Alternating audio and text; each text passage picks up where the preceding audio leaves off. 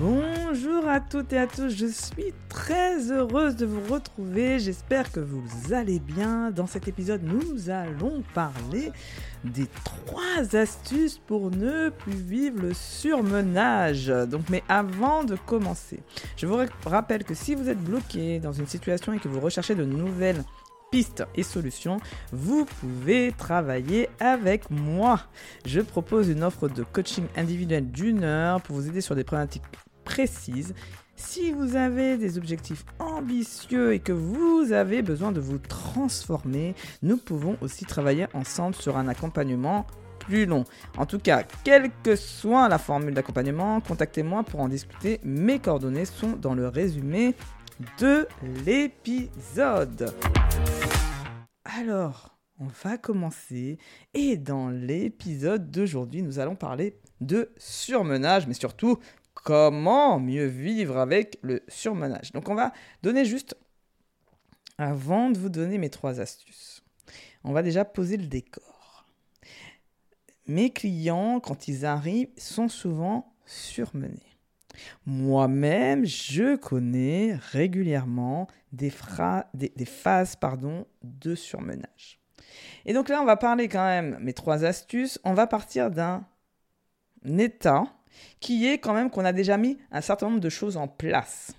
D'accord? Parce que mes clients, quand ils arrivent, sont des dirigeants, des entrepreneurs, ils écoutent, ils, ont un petit peu, ils sont un petit peu avertis sur le développement personnel, et donc ils ont déjà essayé pas mal d'outils avant de venir vers moi. Donc, notamment, je vais donner les quelques astuces si vous ne les avez pas, comme ça au moins vous aurez entendu le mot et puis vous pourrez aller rechercher un petit peu sur les réseaux, sur euh, YouTube et tout. Mais c'est trois choses que mes clients ont déjà et que malgré ça, ils, sont, ils ont des phases de surmenage.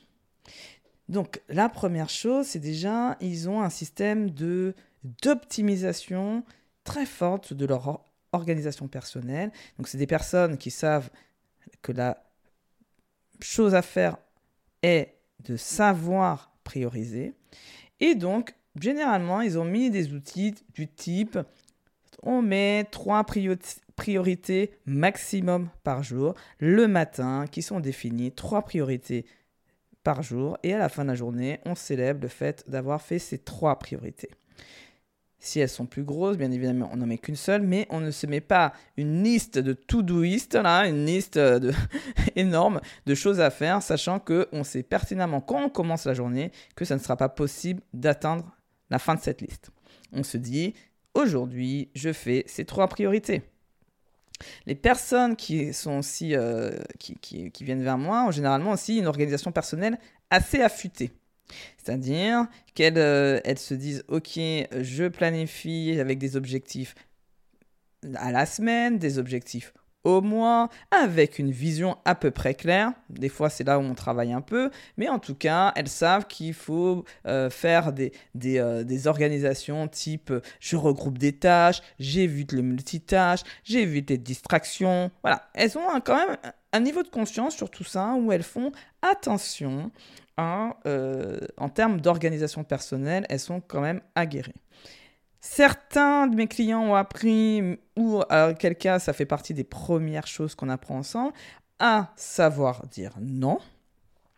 Donc là, il y aura, il y a euh, effectivement un épisode qui sera sur le fait de savoir dire non. Donc je ne vais pas rentrer dans le détail, mais en tout cas, euh, le fait de dire non, c'est se prioriser et de dire que je suis ma priorité. Et donc là, on a travaillé un peu sur soi pour accepter aussi le regard de l'autre quand on dit notre non. Donc généralement, elles sont assez à l'aise aussi pour pouvoir dire non. Je ne dis pas que c'est facile, mais elles savent le faire. Et puis, elles ont appris, bien évidemment, à savoir déléguer et donc elles ont déjà délégué à X, à Y, elles savent euh, comment ne pas faire, qu'est-ce qui est important de faire, etc. Donc tout ça, elles ont. D'accord? Donc ça montre que d'un point de vue analytique, d'un point de vue euh, cartésien, on va dire, tout est en place. Et malgré tout ça, ces personnes sont quand même surmenées.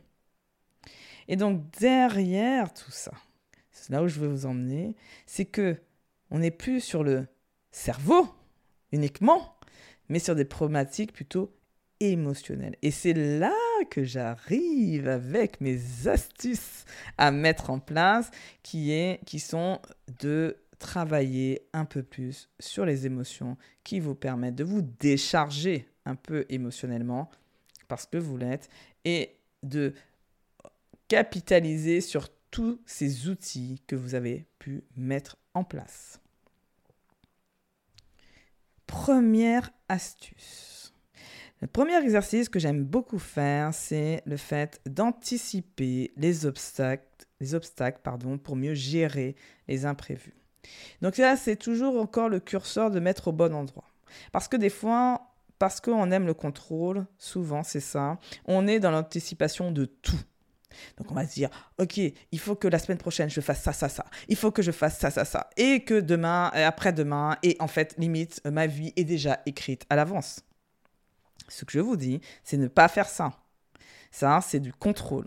C'est, on est dans une, ça nous rassure parce qu'on n'est pas en sécurité quand on n'est pas dans le contrôle. Là, ce que je parle, c'est j'ai une vision, je sais où je veux aller, mais je m'imagine déjà que j'ai atteint l'objectif. Et je reviens à l'état présent et j'essaie d'imaginer quels sont tous les obstacles qui m'empêcheraient d'arriver à mon objectif. Et si on fait ça, on regarde, on dit, OK, si jamais je ne... J'ai envie d'avoir 10 clients par mois le mois dans 3 mois. Qu'est-ce, que, qu'est-ce qui pourrait m'empêcher d'y arriver? Eh bien, je n'ai pas le temps, donc, euh, parce que dans mon planning, je n'ai même pas l'espace pour accueillir ces 10 clients. Donc ma première action, ça sera peut-être de faire de l'espace dans mon agenda pour accueillir ces 10 clients. Souvent, c'est euh, aussi quand on change de stratégie, par exemple, et qu'on se dit, oh là là, est-ce que c'est la bonne chose? Euh, C'est quelque chose d'inconnu, je ne sais pas trop ce que ça va donner, notamment. Donc là, c'est un très bon moyen de, euh, d'imaginer les obstacles qui pourraient arriver en réfléchissant, en prenant le temps de réfléchir à ces obstacles. Pourquoi en fait cet exercice est intéressant? C'est simplement parce que en fait ça vous enlève un peu de charge mentale, c'est-à-dire euh, tout ce qui est lié aux peurs, à l'insécurité, au fait que euh, ça, vous, ça, savez pas comment ça va se passer, les imprévus, l'incertitude, etc. C'est des bouffeurs d'énergie. Et la sensation que vous pouvez avoir d'être surmené peut venir aussi du fait que émotionnellement, vous êtes chargé. Émotionnellement, vous avez peur. Émotionnellement, vous ne savez pas où vous devez aller. Vous doutez. Tout ça, ça bouffe votre énergie. Donc, plus vous serez euh, confiant, plus vous avez anticipé, plus vous avez imaginé les obstacles, plus ça va augmenter votre confiance. Et en augmentant votre confiance, vous allez être moins chargé émotionnellement et plus moins surmené. Donc ça, c'est pour la première astuce qui est d'anticiper les obstacles pour mieux gérer les imprévus.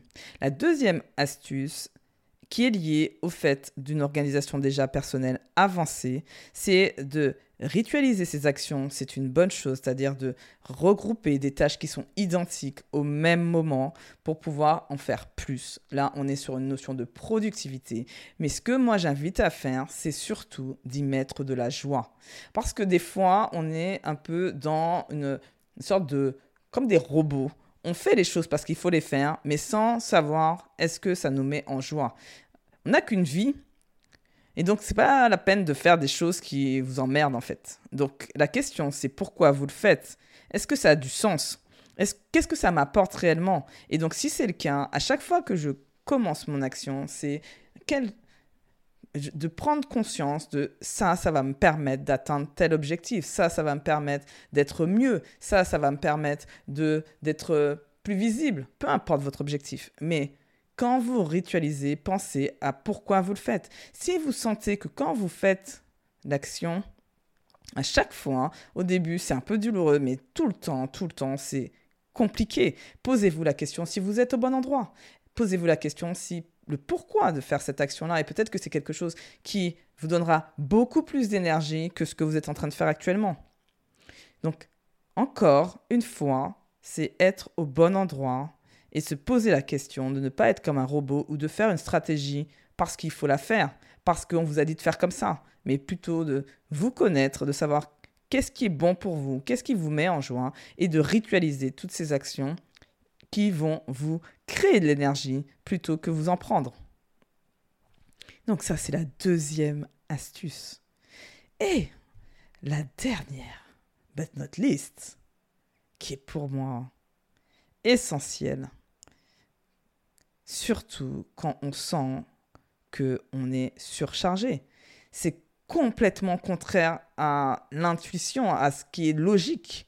C'est-à-dire que quand on est surmené et qu'on sent qu'on est vraiment surchargé, c'est de planifier des temps de respiration, des temps où on ne fait rien.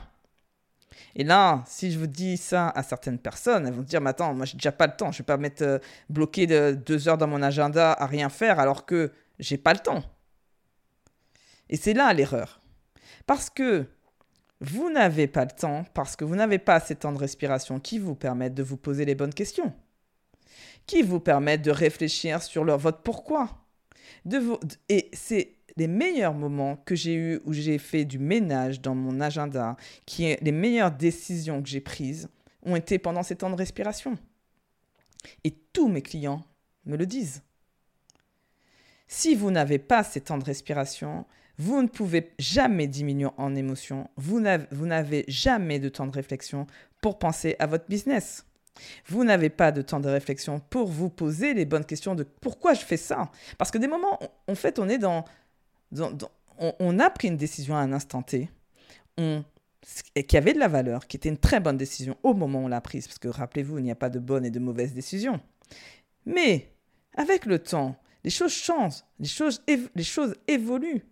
Vous faites de nouvelles rencontres, vous avez de nouvelles visions, vous grandissez, vous changez.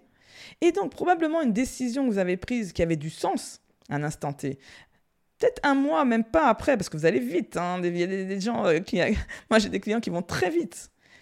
Un mois après, vous n'êtes plus la même personne, et là, vous vous dites, mais attends, mais pourquoi j'ai pris cette décision? Et c'est pas, pas, pas grave. C'est juste que si vous ne faites pas de pause pour vous arrêter, pour vous poser cette question-là, ben en fait, vous continuez vous pouvez continuer comme ça pendant des mois. Et donc après, ça devient trop tard, limite. C'est-à-dire que vous êtes euh, là, vous, êtes euh, dans, dans, dans, dans ce marasme-là et vous ne sortez pas de ça.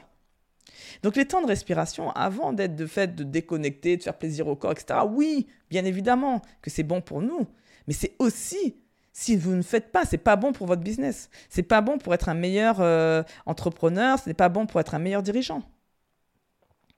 Donc, la question, c'est de savoir qu'est-ce qui fait que vous ne les planifiez pas? Parce que tous mes clients au début me disent non, mais Fabienne, je n'ai pas le temps, je ne peux pas faire ça.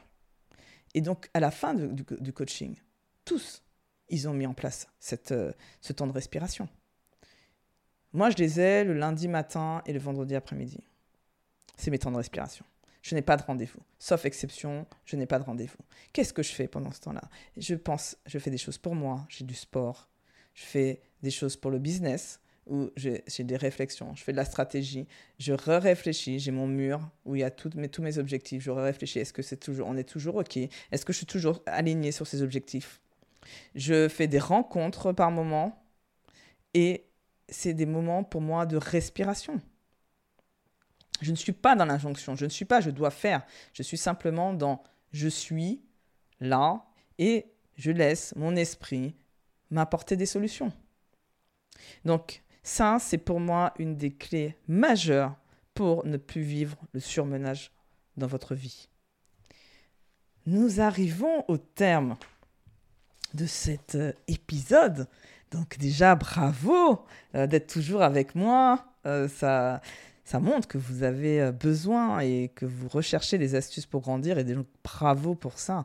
Donc juste je récapitule les trois astuces pour ne plus vivre le surmenage. La première astuce a été dans penser à anticiper les obstacles pour mieux gérer les imprévus. La deuxième astuce est de ritualiser ses actions et surtout d'y mettre de la joie. Et la troisième astuce pour ne plus vivre de surmenage et qui pour moi primordial est de planifier des temps de respiration. Je vous rappelle que si vous avez besoin d'être accompagné pour atteindre vos objectifs ambitieux, ou si vous recherchez de nouvelles pistes de réflexion pour prendre vos décisions, nous pouvons travailler ensemble. N'hésitez donc pas à me contacter si vous êtes intéressé, soit par l'offre de coaching d'une heure pour une problématique précise, ou par l'offre d'accompagnement dont nous définissons la durée en fonction de vos besoins. Les infos sont dans le résumé de l'épisode. Avant de se quitter, j'ai juste une toute, minuscule demande à vous faire.